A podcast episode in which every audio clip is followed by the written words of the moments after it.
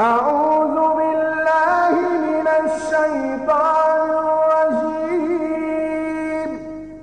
الله نور السماوات والأرض مثل نوره كمشكاة فيها مصباح المصباح في زجاجة الزجاجة كأنها كوكب دري يوقد من شجرة مباركة زيتونة زيتونة لا شرقية ولا غربية يكاد زيتها يضيء ولو لم تمسسه نار.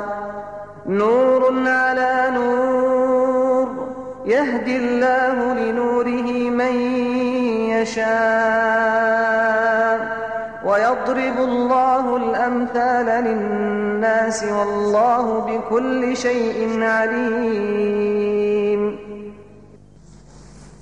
Et donc ici, nous allons parler de la vie du prophète salam, et prendre la quatrième partie. Et la quatrième partie, telle que je vous la propose aujourd'hui, c'est la partie qui va de, euh, du premier exil en Abyssinie, dont nous avions parlé la dernière fois, à Al-Hijra, c'est-à-dire l'égir de la, de la Mecque à Médine. Et donc, euh, nous allons voir pendant cette période-là, trois années, ce qui s'est passé, ou deux années et demie, ce qui s'est passé exactement, et pouvoir en tirer des enseignements pour nous par rapport effectivement à, à, à notre situation. Parce que le but c'est ceci, c'est l'approche de la vie du prophète pour en tirer des, des, des, des enseignements. Alors, premier élément, dans la dixième année, l'année justement de, qui a suivi la, le premier exil, c'est une année qui va être pour le prophète salam particulièrement douloureuse. C'est une année particulièrement douloureuse parce que il va perdre euh, celui qui jusqu'alors l'avait protégé. Il va décéder et le prophète salam va jusqu'à la fin espérer pouvoir faire en sorte qu'il dise la shahada, c'est-à-dire qu'il se convertisse, parce qu'il l'avait protégé, parce qu'il avait été avec lui euh, d'un grand secours, et jusqu'à la fin, il ne dira pas euh, la shahada par peur, par crainte de la réaction de son peuple, et c'est à cette occasion-là que le prophète reçoit la, la, la révélation. Tu ne diriges pas et tu ne mets pas sur la voie qui tu aimes, mais Dieu guide qui il veut. Le prophète avait a, a ressenti une grande tristesse à la mort de son oncle et ça mettait en plus, en plus de cela, sa situation particulièrement se fragilisait parce qu'il a été d'un grand secours. La même année, son épouse, anha, Khadija, va décéder. Elle va décéder euh, cette même année, c'est pour, la, pour cette double décès. Le prophète en sentira beaucoup, beaucoup de tristesse. Euh, elle avait été sa compagne euh, depuis le début. Elle l'avait, je vous l'avais déjà rappelé ici, protégée, accompagnée, renforcée, euh, raffermie. Elle décède et le prophète se trouve particulièrement triste et on appellera cette année, cette année des deux décès, euh, euh, l'année de la tristesse, c'est-à-dire véritablement euh, l'année d'une grande perte, de deux grandes pertes pour le prophète mais en même temps la fragilisation de la protection de la petite communauté musulmane encore à la Mecque. Ce premier élément-là, pour nous, il est riche d'enseignements. Il est doublement riche d'enseignements parce que le prophète au début de sa prédication, au début de son message, va en fait être protégé et soutenu par quelqu'un qui ne croit pas, qui est polythéiste. Et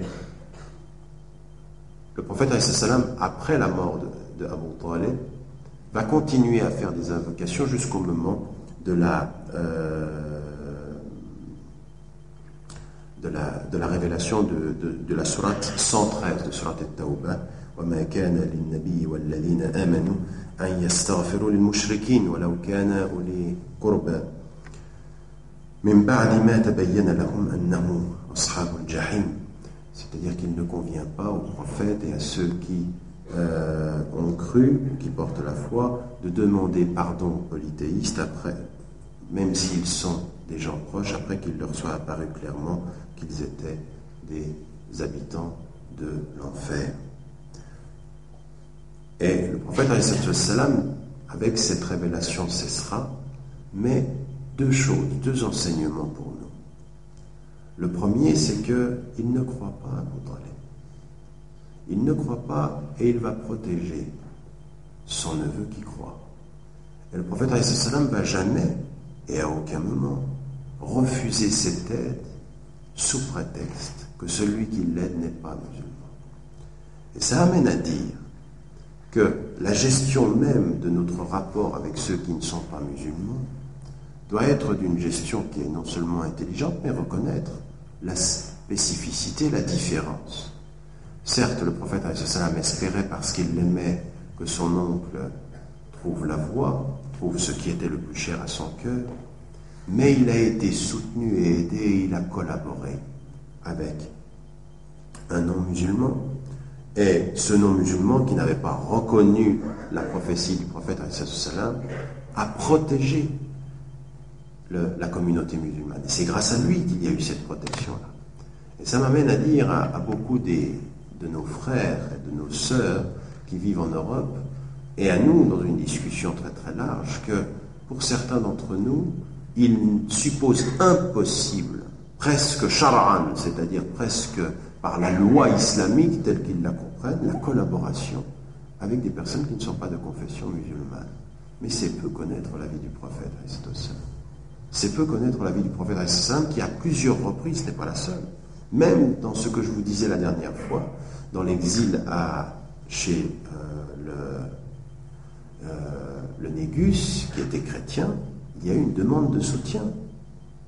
En fait, il y a une demande de soutien du chrétien, il y a une demande de soutien du polythéiste qui ne croit pas, il y a eu une collaboration. Ce qui amène et qui a amené à dire à certains savants que cette disposition de la relation avec ceux qui ne sont pas musulmans, il faut la considérer dans le fond et à l'exemple de ce qu'a fait le prophète salam, comprendre qu'il y a possibilité ici euh, d'une collaboration et que souvent, surtout pour nous qui vivons en Europe, il faudra bien qu'on se pose la question de savoir, mais si le prophète salam l'a fait, comment se fait-il que beaucoup de notre communauté soient enfermés dans des lieux et n'ait absolument aucun contact avec l'extérieur, comme s'il fallait être entre musulmans pour s'entraider, que tout le monde autour de nous euh, ne pouvait pas avoir une parole euh, de sincérité, ne pouvait pas soutenir cette communauté.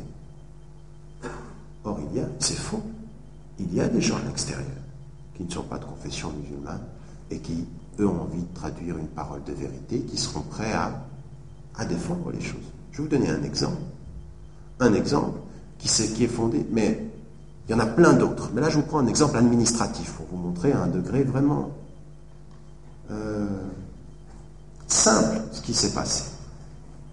Devant me rendre dans une ville en, France faire une conférence, euh, le préfet, euh, sur la base de réputation, de rumeurs, enfin tout ce que vous connaissez, dit ah, mais non, il ne faut pas laisser parler cet homme-là. Surtout pas lui. Et en fait, qu'est-ce qui se passe? Il se passe qu'un des frères, un musulman dans une ville qui travaille depuis une vingtaine d'années a établi des relations, et en particulier des relations avec le maire. Et ils se connaissent bien. Et chaque fois qu'il y avait quelque chose, il va voir le maire, et le maire euh, lui interpelle sur des questions qui ont trait à l'islam. Ils se parlent, ils se connaissent, ils se respectent. Et quand le maire reçoit cet avis du préfet, avec euh, des propos alarmistes, il demande à, ce musulman, présent dans sa ville, actif, de venir. Et il lui dit, euh, qu'en est-il? Et lui, il lui dit non. Moi, je te demande qu'une seule chose, c'est de venir écouter cette conférence, puis tu, on en discute après.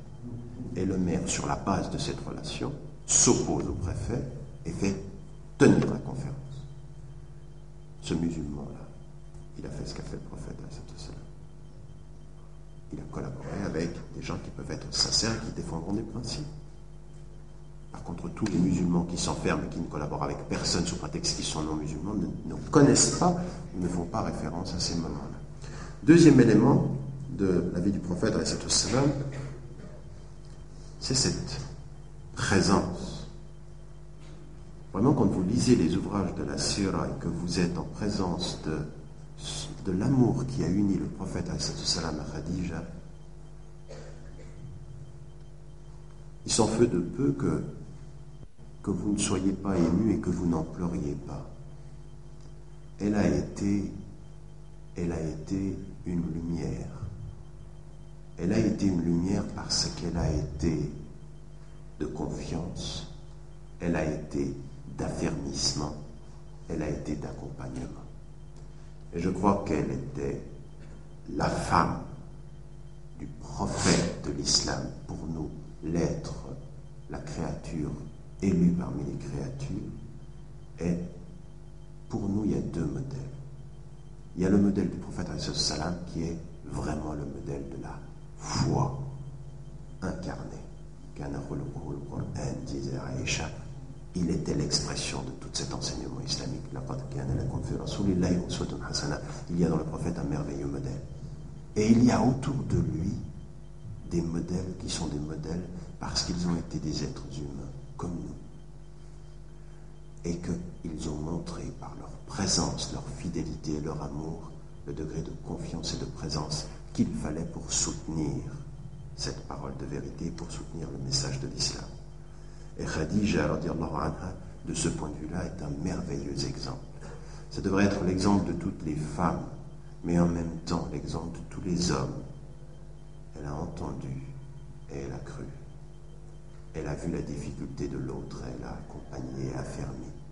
Elle a fait confiance. Elle a fait confiance. Elle a fait confiance immédiatement. Et ça, c'est la clé du succès d'un couple. La confiance. La confiance, c'est le centre de tout. Et elle était pour ça présente de confiance. Et quand il a perdu ceci, en fait, cela lui-même a été ébranlé. Et, bien entendu, avec l'aide d'Allah, avec l'aide de Dieu, il a poursuivi son, son, sa mission. Troisième élément qui se passe à ce moment-là, c'est que le prophète, quand il perd ses appuis à, à la Mecque, va finalement essayer de chercher, de trouver des, des, solutions différentes. Et en particulier, il va se rendre à Taif. À Taif, qui est une ville un petit, petite bourgade comme ceci, dans laquelle le prophète va aller chercher de l'aide. Et en fait, il ne va y trouver là-bas que de l'adversité. Avec les responsables de, cette tribu qui feront et pousseront les jeunes à lui jeter des pierres et à le euh, à l'insulter. Deux événements importants pendant ce, cette expédition ou cette visite du prophète assassin pour trouver une solution. Et le premier enseignement, c'est cela. C'est que le prophète salam n'a pas cherché la confrontation, il a cherché des solutions. Où est-ce qu'on peut aller maintenant qu'on n'a plus nos soutiens? Et il va aller à Taïf pour essayer de trouver une solution. Vers qui? Vers des gens qui ne sont pas musulmans, pas encore accepté l'islam. À ce moment-là, il va chercher une solution pour essayer d'asseoir sa présence. Deux enseignements. Le premier enseignement, euh, qui, est important, sur lequel on passe parfois, c'est que il va revenir, ça sera un échec, son expédition. Mais il y a un jeune qui s'appelle Addas qui a entendu. Et quand le prophète salam va se cacher derrière le, pour se protéger derrière euh, un buisson, derrière, euh, enfin disons un buisson pour faire court, va venir à lui quelqu'un qui est un jeune chrétien et qui va lui proposer du raisin. Il s'appelle Addas. Et quand le prophète salam va dire Bismillah au moment de manger les raisins, Ça va le surprendre parce que personne ne dit ça. Et il va être surpris et émerveillé par l'attitude de cet homme. Voyant tout ceci, mangeant du raisin et n'oubliant pas d'invoquer Dieu, se convertira. Il allait chercher la protection pour son peuple, il revient avec un échec, mais il revient avec une personne qui a entendu. Parce que le, nombre ne compte pas et parfois on va à quelque part et on fait quelque chose avec une intention et Dieu décide d'une autre. Ce jeune-là va avoir un rôle important parce qu'il va effectivement, par rapport à la transmission du message, la poursuivre. Un homme a entendu, là, par une attitude. Et le prophète Salam qui était venu appeler à la protection, à trouver une oreille.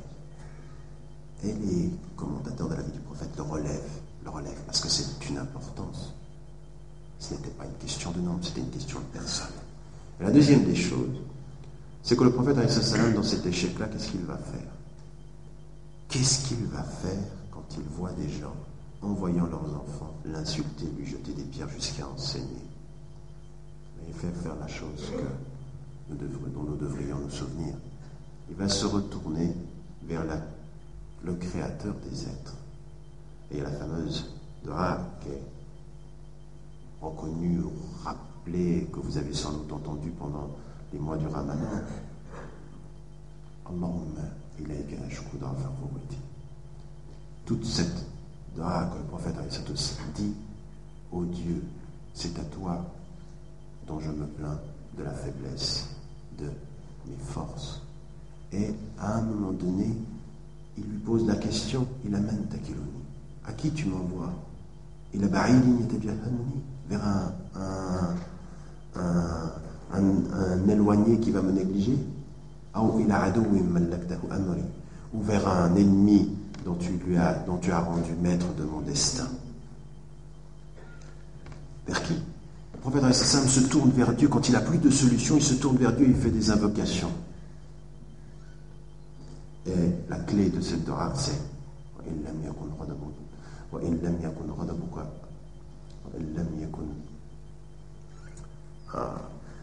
ça va revenir en arabe. Ce qu'il dit à ce moment-là, qui est la clé de, de cette dora, c'est si tu n'es pas fâché contre moi, si ce n'est pas l'expression du fait que tu sois fâché contre moi, je ne crains rien.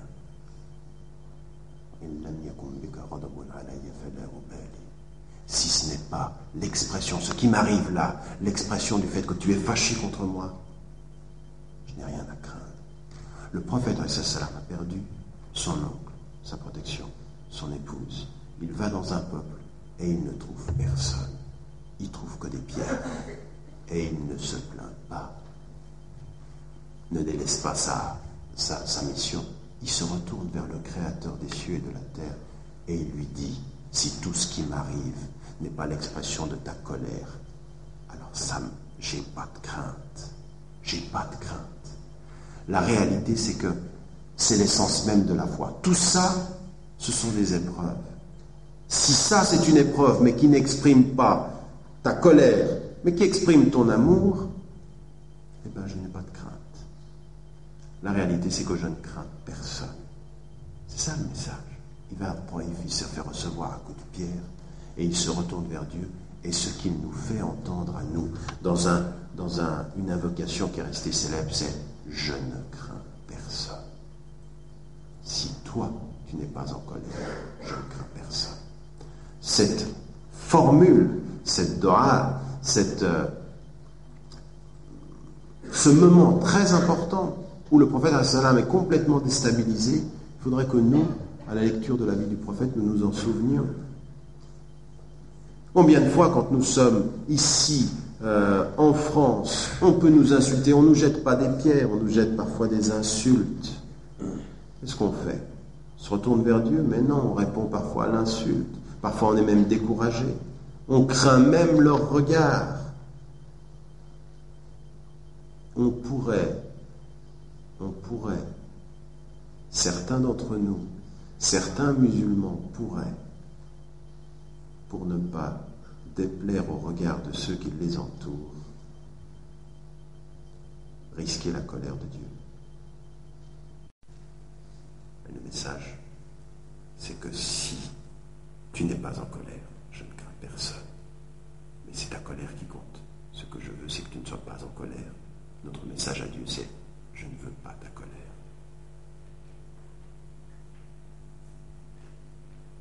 Alors ça veut dire que je suis prêt à tout supporter. Tout. Même la leur. Même leur injustice. Même leur pierre. Même leur rejet. Tout. Mais pas ta colère. À ce moment-là, c'est le, centre même de ce que le prophète sallam va vivre au moment de sa darwa. Cinq, qui élément qui va se passer. Regardez, l'épreuve, elle n'est pas finie. Le prophète salam revient de Taif. Il revient et il n'a rien trouvé. Il n'a rien trouvé, il n'a pas d'aide. Et il va y avoir une épreuve qui va se rajouter. Et l'épreuve qui va se rajouter, c'est l'Isra ou le Ma'raj. C'est le voyage nocturne et l'élévation, l'ascension. Ça vient tout de suite après cela. Et cette élévation, qu'est-ce que c'est? Le prophète salam annonce qu'il vient de se rendre à la mosquée la plus éloignée, c'est-à-dire à Jérusalem, et qu'il est monté au ciel. Il annonce, et le Coran va le confirmer, le voyage nocturne et l'ascension. C'est-à-dire qu'il va dire au peuple, et c'est un moment très important, il va dire à tous ceux qui l'entourent, il vient de se passer un miracle. Et en fait, ce miracle lui-même, c'est une épreuve, parce qu'il va mettre à l'épreuve la confiance et la foi de ceux qui entourent le prophète. Alors, dans cette dans l'Asra ou al-Ma'raj, dont la majorité des savants mettent en évidence que le fait que ceci s'est fait en, âme, en esprit et en corps, et non pas simplement en esprit, comme l'ont traduit certains soufis, mais la majorité des savants de l'orthodoxie sunnite mettent en évidence le fait que c'est en esprit et en corps. Il va y avoir une première réaction c'est qu'il est fou. Cet homme est fou. Mais je ne dis pas la vérité. Vous vous rendez compte? Il est en train de nous dire, déjà c'est pas, c'est pas suffisant qu'il nous dise qu'il a une révélation divine, il est en train de dire qu'il est monté au ciel et qu'il est allé à Jérusalem. Et au moment où hein, le Quraysh entend ceci, ils vont se diriger vers son ami, Abu Bakr al-Siddiq, et la réponse, la, réaction de Abu Bakr al-Siddiq, elle est claire, limpide, définitive. Il a dit cela Oui, il a dit cela. Alors c'est vrai. Et dans ce petit fait, il y a l'épreuve et il y a un grand enseignement pour nous. Le grand enseignement, d'abord, dans l'Isra ou al-Mi'raj, est effectivement l'ascension, l'élection du prophète, avec en plus avec en plus une chose qui nous sera révélée, prescrite, ce sont les cinq prières quotidiennes. Elles, sont, elles ont été révélées au ciel. Elles ne sont pas descendues sur la terre, les cinq prières. Le prophète a dû s'élever pour les recevoir. Raison pour laquelle euh, il y a un lien très important entre la prière et l'élévation spirituelle, bien sûr. Mais ce qui est très important aussi dans ce fait-là, donc ne jamais oublier que la prescription de la prière n'a pas été révélée comme les autres choses. En fait, salam pour les recevoir est monté. Il ne les a pas reçus. Raison pour laquelle leur importance, il faut toujours s'en, rappeler. Mais il y a une autre chose qui est très importante, c'est l'attitude d'Abu Bakr al-Siddiq. Immédiatement, sa fraternité, sa foi, sa conviction illumine sa fraternité.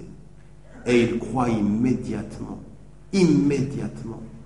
Et dans ce moment-là, ce lien-là, c'est la véritable fraternité en Dieu.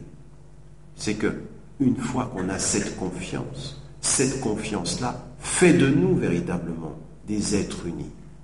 Et si tu me dis, je te crois. Et la confiance de Abu Bakr, La foi de Abu Bakr, le fait qu'il immédiatement il y croit quand tout le monde pensait à ce moment-là, et, l'ensemble de la communauté musulmane ensuite va le croire, mais la première attitude ici, elle met en évidence pour nous combien notre, nos relations doivent s'approfondir, combien chacun d'entre nous doit euh, approfondir euh,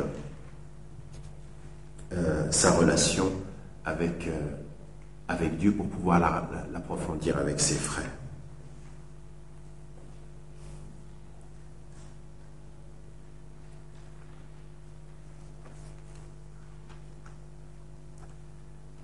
Ce que nous devons retenir également de l'Isra ou al-Mi'raj, ce sont deux enseignements.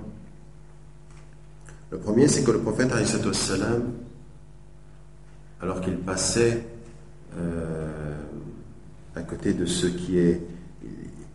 Il est passé à côté de gens qui avaient des ongles en cuivre et qui se déchiraient la peau du visage et de, et de la poitrine. Le prophète a demandé à Jibril qui sont ces gens. Et la réponse de Jibril, elle doit nous faire, on en parlera tout à l'heure, c'est pour ça que je ne vais pas insister maintenant. Mais c'était ces gens-là, c'était ceux qui mangeaient euh, la viande des gens. En fait, dans cette formule-là, ceux qui mangeaient la viande des gens fait référence à, au verset coranique. Est-ce que quelqu'un d'entre vous aimerait manger la, viande de son, la viande de, son frère euh, alors qu'il est mort. La réalité de ces gens qui parlent et qui disent du mal des gens, de leurs frères, de tous ceux qui sont, qui médisent, et on va en parler tout à l'heure, parce que c'est un des grands problèmes de notre communauté. C'est un enseignement qu'il ne faut pas oublier dans l'Isra et le Mirage, il y a aussi ça. Il y a une autre chose dans l'Isra et le Mirage. Et là, je fais appel à toutes les consciences qui sont ici, assise un vendredi soir en 1997. الإسراء والمعراج من المسجد الحرام إلى المسجد الأقصى de la Mecque jusqu'à Jérusalem. Et pour nous, l'Isra ou al-Mi'raj, ça doit toujours nous rappeler, mais à chacun d'entre nous, qu'en tant que musulmans, et j'ai bien dit en tant que musulman, je n'ai pas dit en tant que, marocain, qu'algérien, qu'égyptien. Je dis en tant que musulman. Jérusalem, la Palestine, la réalité de ce qui s'y passe aujourd'hui est notre affaire. L'Isra al-Mi'raj qui s'est passé à ce moment-là rappelle à chaque musulman que le Masjid al-Aqsa, c'est notre affaire. Et qu'aujourd'hui, aussi personnellement dans cette compréhension de ce fait-là, il y a à chacun d'entre nous au moins, au minimum, à se renseigner sur ce qui se passe. Aujourd'hui, alors qu'on est en train de parler d'un processus dont je ne vais pas parler maintenant, ça ne m'intéresse pas, ce qui m'intéresse beaucoup plus, beaucoup plus fondamentalement, c'est que derrière toutes ces espèces d'apparats de processus, vous avez un peuple de musulmans qui défendent non pas simplement leur terre, mais qui défendent un lieu saint, haut et fondamental pour les musulmans aujourd'hui, et qui est bafoué, et dont un peuple est bafoué, sans que nous ayons une voix finalement qui se fasse suffisamment entendre. Il va bien falloir que les musulmans vivant en Europe, et en particulier ceux qui vivent en France, qui peuvent se rendre, comme ce soir, à une rencontre, fassent entendre une voix sur le fait que il y a justice à rendre à Jérusalem et qu'un peuple ne peut pas, comme ça, aux yeux de tous, être martyrisé, les enfants emprisonnés, tués, dans des prisons qui sont de véritables, de véritables enfers pour les êtres qui y sont, et de faire comme si ce n'était pas notre problème. Un musulman aujourd'hui qui ne porte pas dans son cœur le Majid al-Aqsa, et qui ne porte pas en son cœur Jérusalem, doit se poser des questions sur euh, la nature de sa relation et de sa compréhension de ses sources. Et aujourd'hui, les injustices qui se passent là-bas et le mauvais traitement qui est fait à toute une population de, musulmans, souvent parce qu'ils sont musulmans et non pas simplement parce qu'on on nous laisse entendre qu'une nation de territoire doit réveiller les musulmans. Dernier élément pour cette partie aujourd'hui,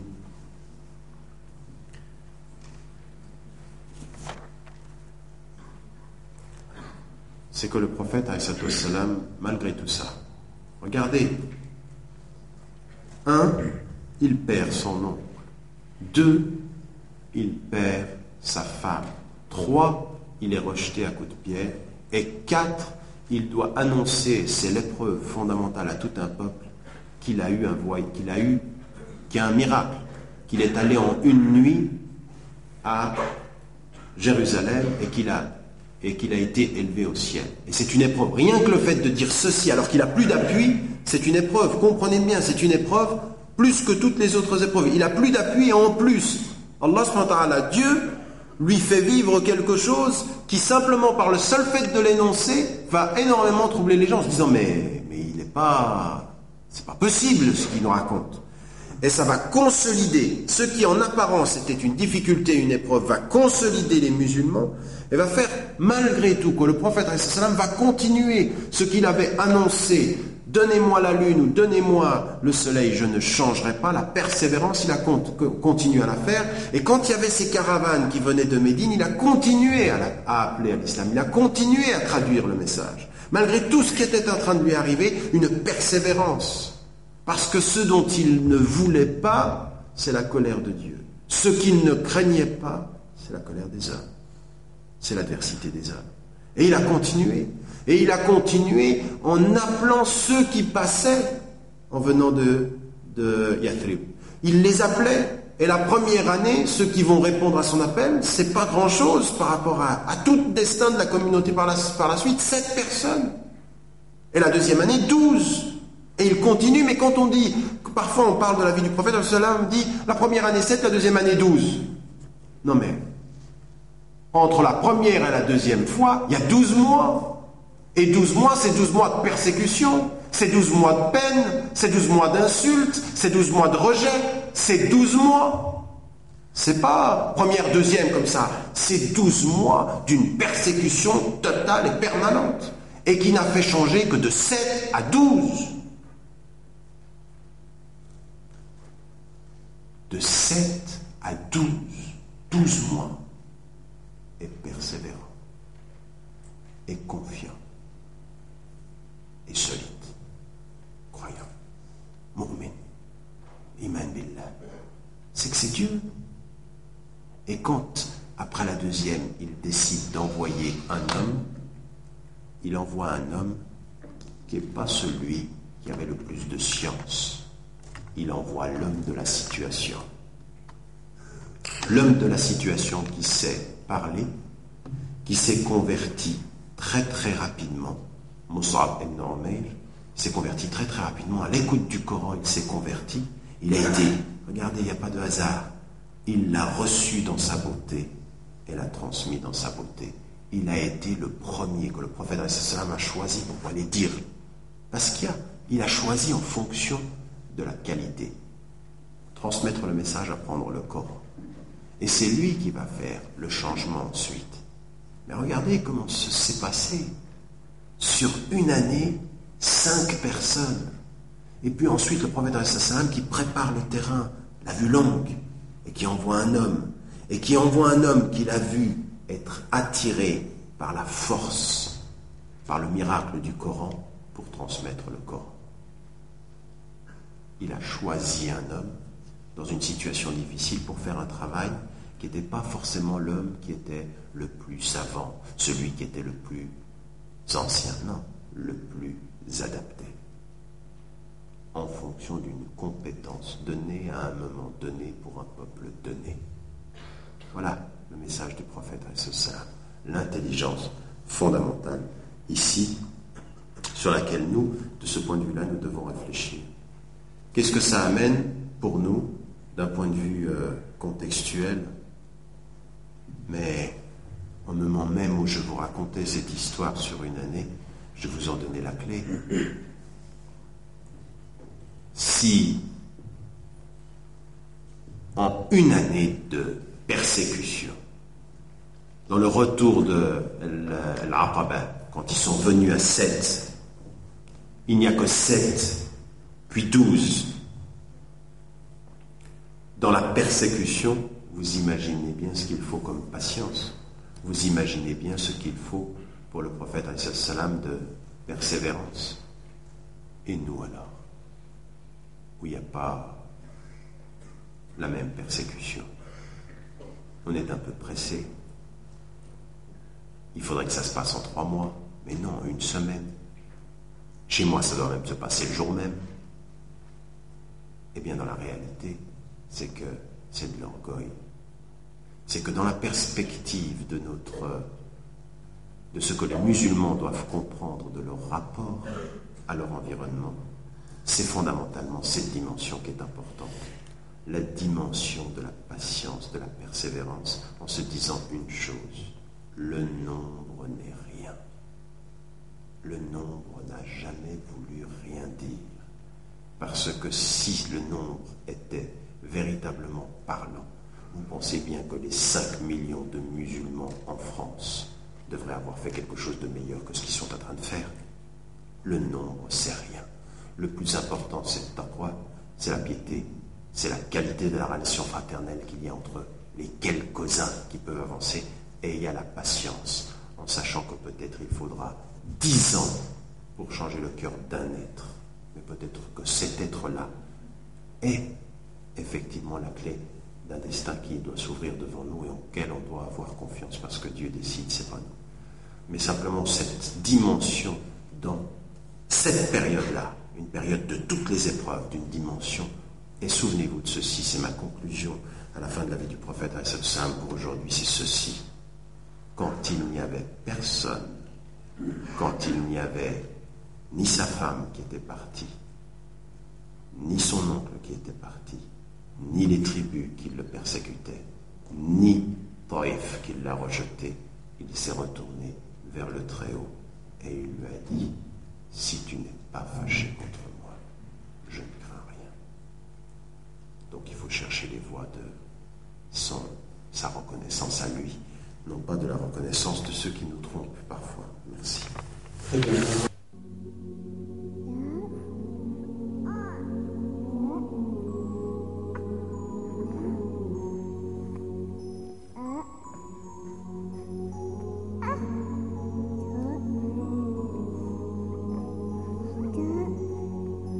صلى الله على محمد صلى الله عليه وسلم. صلى الله على محمد صلى الله عليه وسلم. صلى الله على محمد صلى الله عليه وسلم. صلى الله على محمد صلى الله عليه وسلم. Segarnya dalam ingatan Jika kau baru dilahirkan Bersama selawat didendang Itulah tanda kesyukuran. Sallallahu ala Muhammad Sallallahu alaihi wasallam Sallallahu